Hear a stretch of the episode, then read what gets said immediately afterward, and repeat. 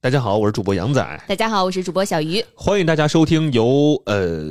没有由冠名播出的《虎嗅七早点》。以下内容均来自虎嗅洗早点周一到周五每天早晨七点半到九点半的直播片段。言下之意呢，就是废话有点多，大家也别嫌弃，因为这都是直播间最真实的状态。如果大家想听到更丰富、更及时的直播内容，记得在周一到周五准时进入直播间，和大家一起畅聊新消费、新科技、新趋势。我们现在在虎嗅 APP、视频号、抖音、喜马拉雅同步直播，期待直播间相见。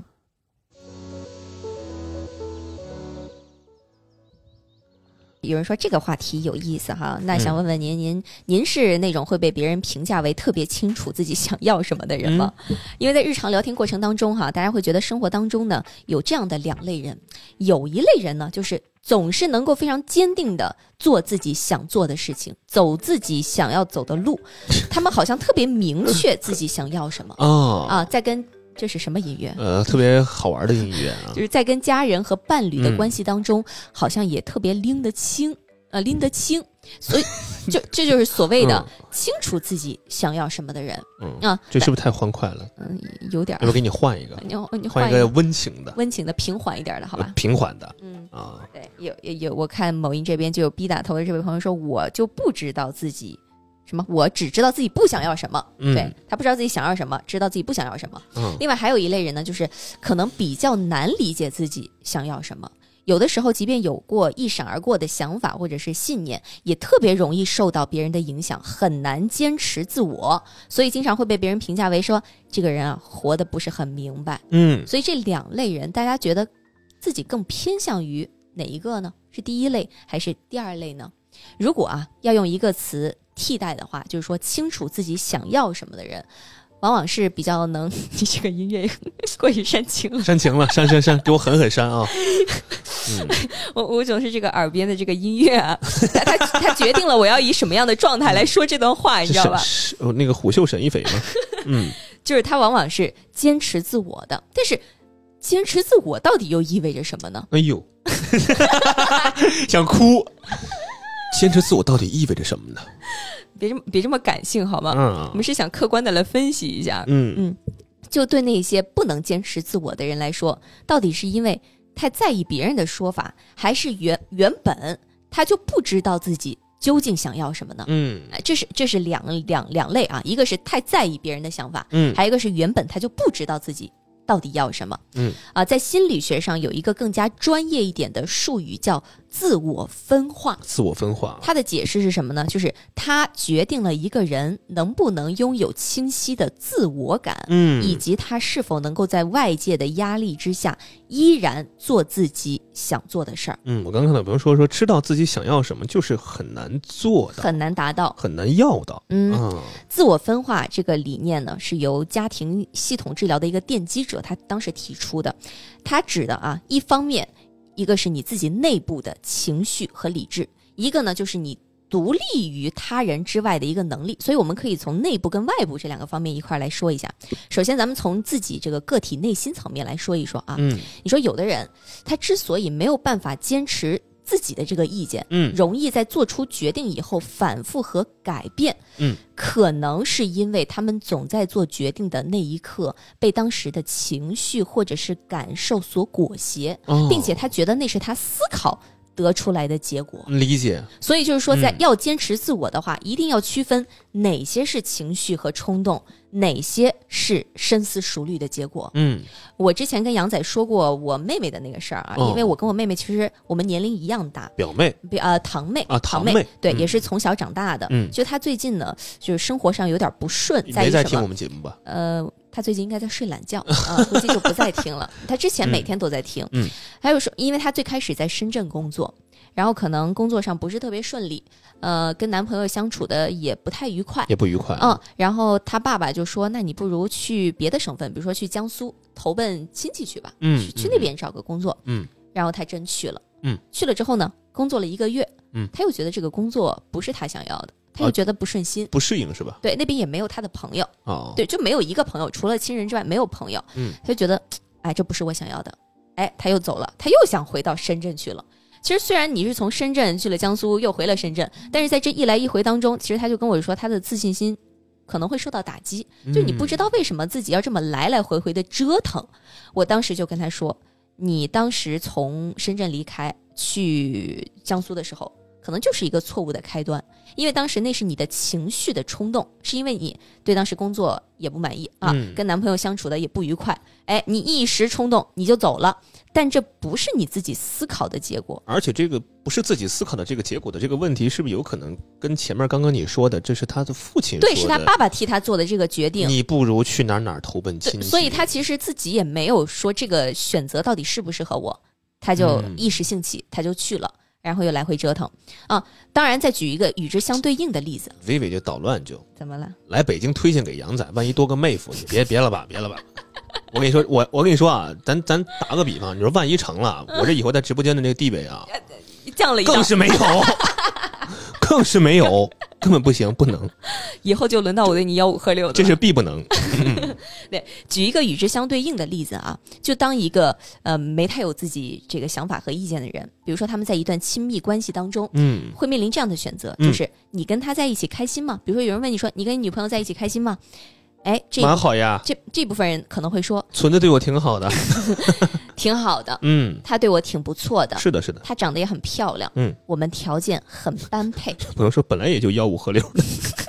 怎么就吆五喝六了啊？ 这么明显的吗？哎呀，我生活太难了，我怎么坚持自我呀？我被裹挟着。哎我一般都是私下才你吆五喝六的，别踩我行吗？啊我脚都伸到这儿了，还能踩我啊不？是说要我吆五喝六吗？我干脆就， 对不起啊，你这两千二的新鞋子，我受不了你了。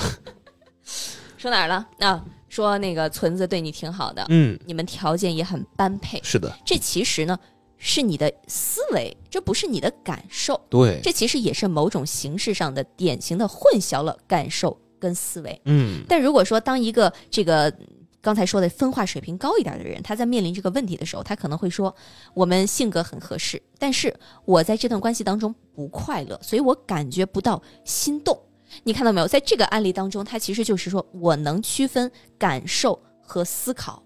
那那什么是心动呢？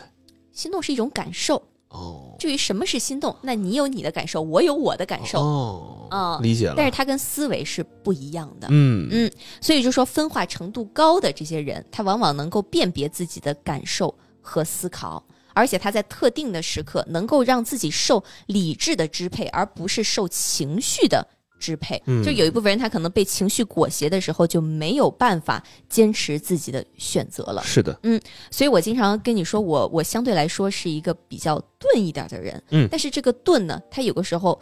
其实是一种自我保护，它能让我免于一些伤害，对，而且对于那些钝的人来说，他可能也更容易让是你坚持做一些你觉得重要的事情，嗯不。被外界的一些这个声音所影响。嗯，小鱼即使是一个女孩，但她钝的还是比我厉害。啊啊钝我得其实比她敏感很多，对啊，其实这个跟性别其实没有关系，嗯没有太大关系、啊。没有，关系。嗯，所以刚才说的是呃这个个体内部啊，然后来说一说这个外部的人际层面。嗯，你说在家庭和亲密关系当中，一个坚持自我的人，他一般能够保持个人的独立，但同时他又能跟他人建立起好的连接。嗯，嗯、那自我的分化程度同样又代表着人际关系的成熟。它强调的就是个体在跟别人交往的时候，既能够体验到亲密感，同时又能具备独立性。那就比如说，他能够更加守住我的位置，嗯明确我的立场、嗯我的感受以及我的看法。是的，但是可能那些分化不足的人，他由于没有坚定我的位置，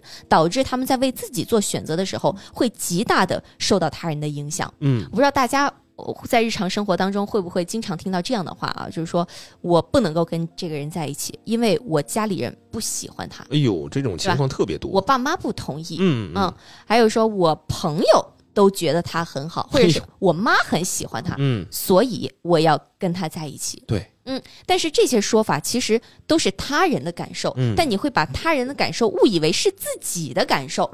对吧？嗯，包括你在选择职业的时候，嗯，以前也会说说，呃，我选择当老师，嗯或者说我选择这个考公，嗯，呃，因为我。爸妈说我适合干这个啊，，对，或者说我爸妈的经验告诉我说，你一定会喜欢做这个，因为你很适合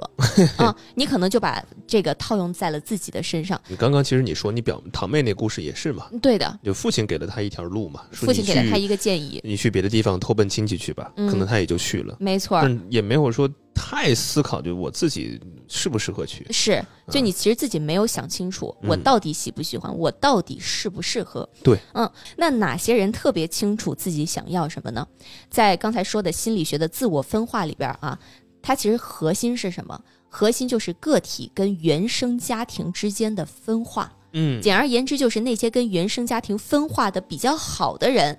更清楚自己想要什么。没错儿，因为从咱们生下来，在婴儿时期，嗯我们对于我们的直接的照料者就是咱们的爸妈，对吧？对，我们的依恋是非常深且非常完整的，是的因为我的整个生存就完全依靠我的父母，那因此我们也没有办法区分自己跟父母之间的差异。嗯，曾经你就会觉得我跟父母就是一体的，对我们这个三口之家就是牢不可破的你。已经习惯了这种生活方式，没错儿，父母的思维其实也会逐渐的带入到我的思维当中，但是随着成长，可能我们就慢慢的建立起来了一个我的概念，同时把自己跟我的依恋对象，也就是我的父母区分开来。嗯，比如说，在成长过程当中，如果啊，我们开始被允许在家庭中和我的父母有一些不一样的感受和观点，嗯，我可以违背他们的意愿做一些决定，那我就能逐渐感受到我的位置以及边界的存在。嗯，但是如果说在我的家庭当中，父母他的意志总是在我的意志之上，他决定了我的一切，那很有可能我在长大之后能够表现出来的这个自我分化水平就比较低。哎，所以这个理论的奠基人他其实说过一句话，说一个人的成熟，也就是意味着他能不断的跟父母进行情绪上的分离，啊，就可能就是你要至于咱们去年聊的特别火爆的一个词儿啊，嗯断亲啊，呃，断亲，但可能是跟断亲相比呢，这这个可能就这只是在这个心理层面断一断对。啊，不再过度的去依赖父母帮你做决定。哎，我想问问大家，你们觉得自己跟父母逐渐在情绪上、情感上分离开来，嗯是在什么时候？我上初中、高中就有了哦，，初高中你就分离了，对啊，你自主性这么强的，对呀、不不说了吗？你大家如果知道那个，你看原又是原生家庭的事儿了吗？对啊，你上初高中那会儿，我也没有跟我父母生活在一起啊，嗯，对吧？我那会儿我也没有办法去依赖任何人帮我做决定，所以你断的其实很早都很早很早早很早对，啊。朋友们也可以说一说你们大概是在什么时候？嗯你看小白兔就说他是在结婚的时候，嗯，有人说是在三十岁的时比候，如说参加工作后，小佳说参加工作的 时候，参加工作后的第六年，为什么哦哎印象那么、印象那么深刻？我只看到了前面一部分，嗯，是参加工作后的第六年，对那基基本上也就是三十岁左右，对吗？对，嗯，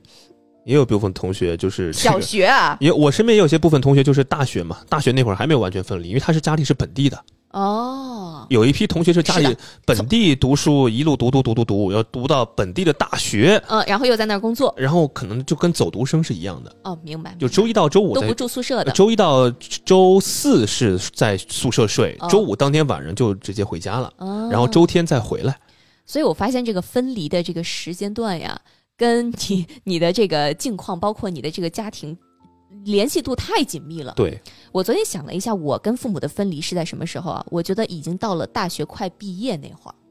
因为虽然我不是在家乡上的大学，嗯，呃，但是呢，比如说大学刚入学的时候，你会觉得虽然在物理空间上哈、跟父母已经分隔了，嗯，但是你的心理上极度的依赖他们。哦，就大学那会儿还是比较对，依赖的。就比如说大一大二，虽然我们隔得很远，但我在情感上非常的依赖他们。这怎么个依赖法啊？就比如说我当时大一大二寒暑假结束的时候，我都要嗯哭一场；就是回学校那会儿，要回学校的时候，我都要哭嗯天一场。哪！不想回学校，你知道，就是我我我有什么感觉吗？就是我嗯跟你完全不一样啊，就是我 可能我这分分分分离的比较早，嗯，就我家里人总说我白眼 狼，说老想着往外面跑，就说你这也不回来见见呃家里人什么嗯的，，然不知道后在外面鬼混，我说那个忙没时间什么的，就嗯，我我可能我也我属于就是那种我见到大家我也不知道该该说啥了。啊，所以就是可能从小就分开的比较早，然嗯断后的比对较早，呃，对于这种事儿呢，就没有那么大的一个敏感，啊嗯，就挺。正常的。我现在回想起来，觉得自己当时还挺娇气的，嗯，但我这两年可能有有一些反反反过来啊啊，你反哎，那我觉得你已经进入到另外一个阶段了，嗯，对吧我这两年可能又有一点儿感觉，就是每次离开家的时候，我嗯我看着家里长辈啊，看着家里外公外婆，就其实挺舍不得的。你看他嗯们就说、说分离的越早的人，对家里的人越没有期待。嗯，对，你看有朋友说说你大学哭，我初中就寄宿了，每两周离开家都要哭一回。嗯、嗯，所以我说跟你的这个生活境况联系度太紧密了嘛。我为嗯什么说 Carmen 那句话说特好呢？你看他说分离的早的人对家里人没有期待，但是像我这种分离的晚的人。对家里人的期待会特别高，嗯，所以有的时候可能父母做了一些或者说了一些我不太爱听的话，做了一些我嗯不太愿意的事儿，嗯，我的那个情绪波动就会非常大，有，因为哎你现在应该还是会有点儿吧，还是会有的，对吧？因为你对他们的期待过高了，嗯嗯所以我觉得我可能是在已经大学快毕业那会儿，嗯，我才逐渐的在情绪上跟父母分离。啊，嗯所以我之前也跟你说过，我的这个成长过程当中，跟父母是做了很多斗争的，就比如说我的亲密关系，嗯对吧？我要跟谁在一起，嗯嗯，以及我要在哪儿工作，哎，嗯，包括这都是你的人生选择。对，包括你能多大程度的参与我的生活和工作。比如说，嗯我昨天还跟你说了， 说啥了？我说我妈每天听我节目都会给我提意见，哦，而且我妈给我提那个意见不是一两点，嗯是十点，十点建议，十点天哪，这十点这个答题答的这就这分儿都贼高了得。发发长文的那种。嗯我，但是我就会明确的告诉她，我说嗯嗯你、你你提可以，我也一听，但是呢，可能大概率啊就不会大改。就是我得跟阿姨说一句啊，嗯就是她不光明确的告诉你，她还明确的告 诉我 我还明确的转达给了我的搭档，啊。然后你看嗯我今天收敛了很多，真的，我们今天收敛了，嗯，证明咱还是听了我一今点天儿的。收敛了之后呢，数据就不 太好。哎，嗯你说的这点也很重要。我为什么是？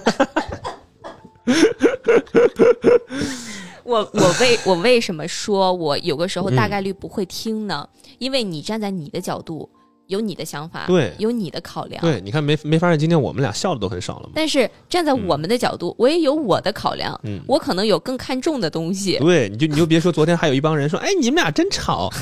我们俩今天吵了吗？我们今天正常很多，你没发现今天我播早晚报那会儿播的贼贼正吗？贼正， 都快播出新闻联播的水平人了家。差点让你打开那个央广 了哎呀啊！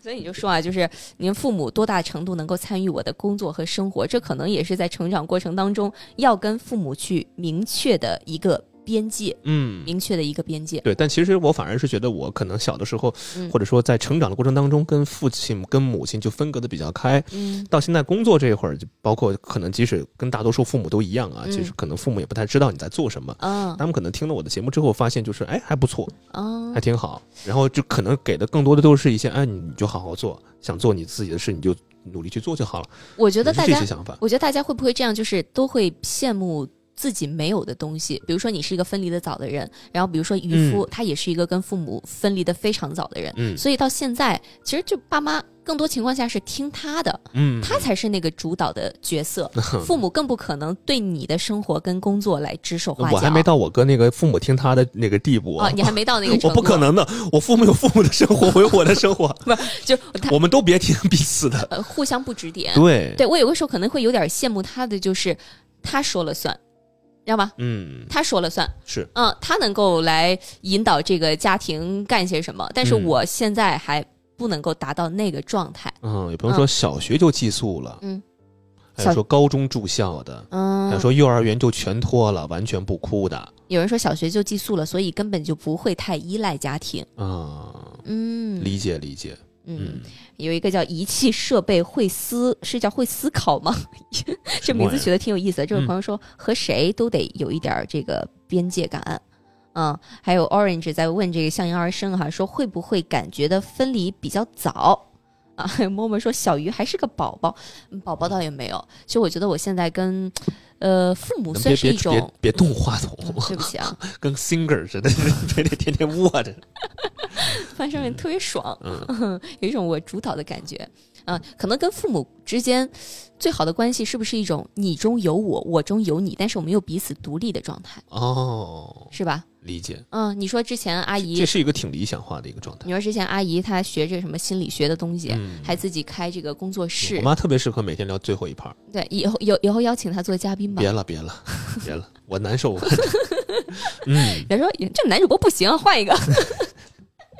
对，所以我们说啊，如何能够更好的坚持自我，嗯就是说，呃，如何能让我更加清楚自己想要什么。嗯，第一个呢，就是说能够重新找回自己的感受，哎因为呦，刚才说的第一点就是说，自我分化低的人，他其实是不能够将自己的感受从伴侣以及父母的感受当中区别开来的。嗯，所以他们自己的幸福和悲伤往往会受到对方情绪的强烈影响。哎，如果咱们面临着这样的问题，那可能我们的首要任务是重新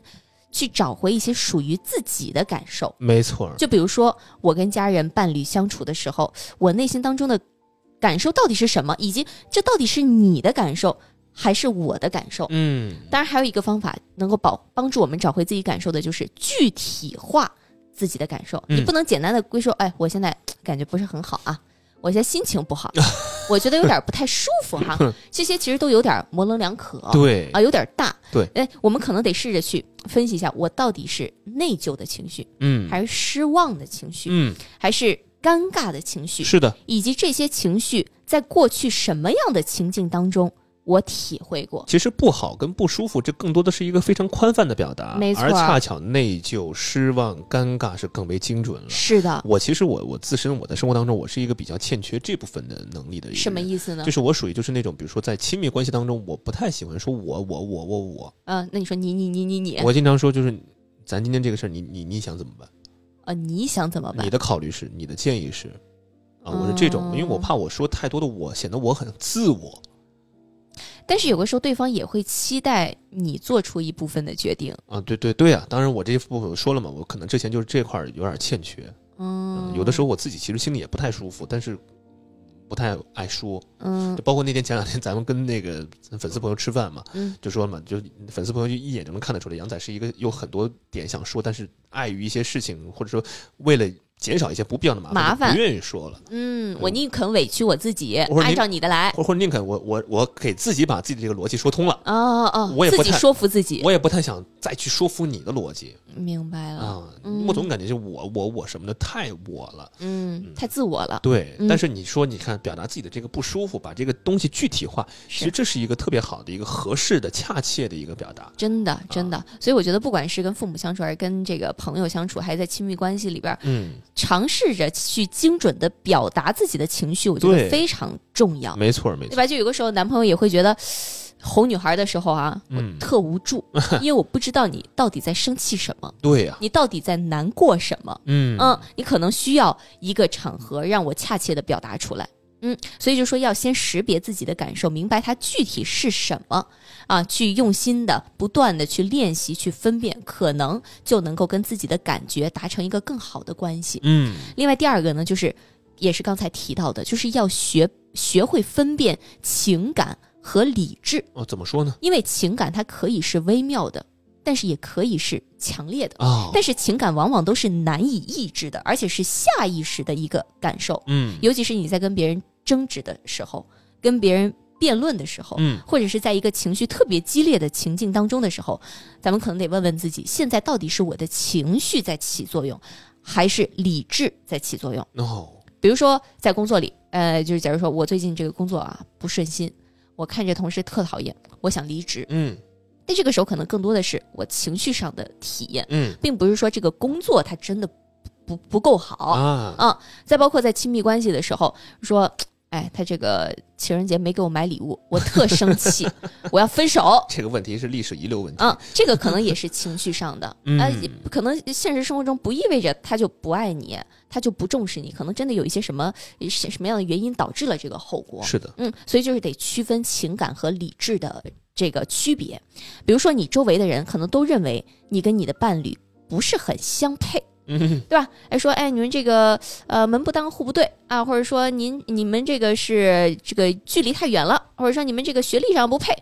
但是我可能想到他的时候，我忍不住嘴角上扬。嗯我可能一想到跟他待在一起的时候，我就非常的快乐，嗯非常的满足，非常的幸福。嗯那这个就是我的感受。哦，至于大家衡量的那个配不配的标准，其实是一种理智的思考。那是你们的想法。对，它是一种思考，是一种分嗯析，当然它也是有据可查的。是的，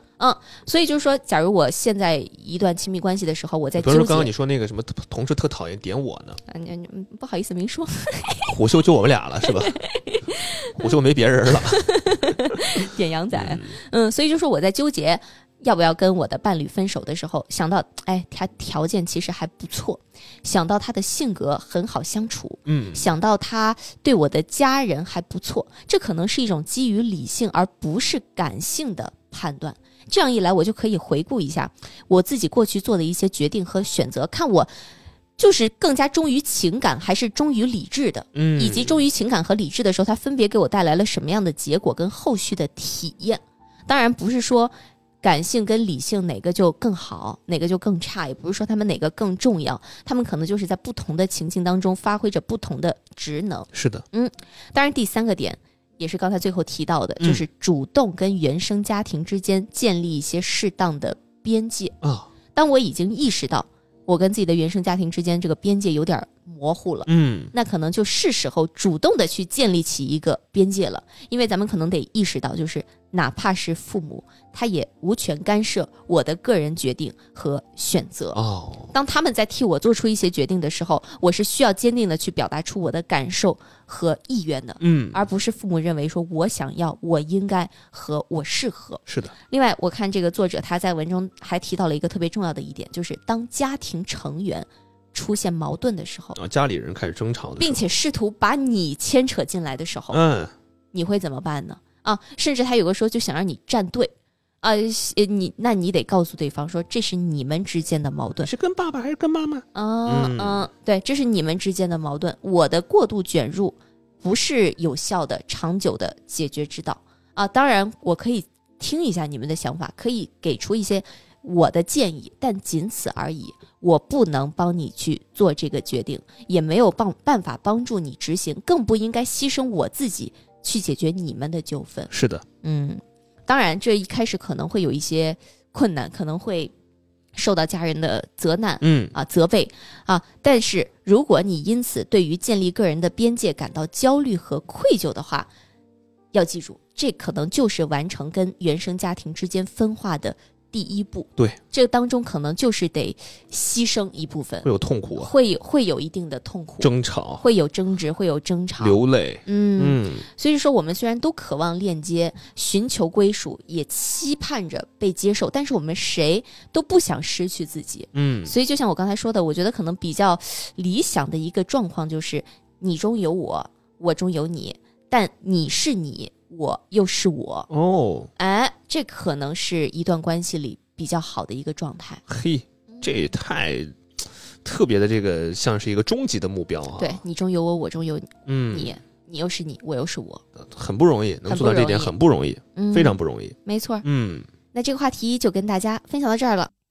哎，怎么没了？因为这是咱们精简版的内容啊。那我还想要听更多怎么办呢？这很简单，您可以在微信、抖音等任何平台关注虎嗅 APP，就可以听到更多直播内容啦。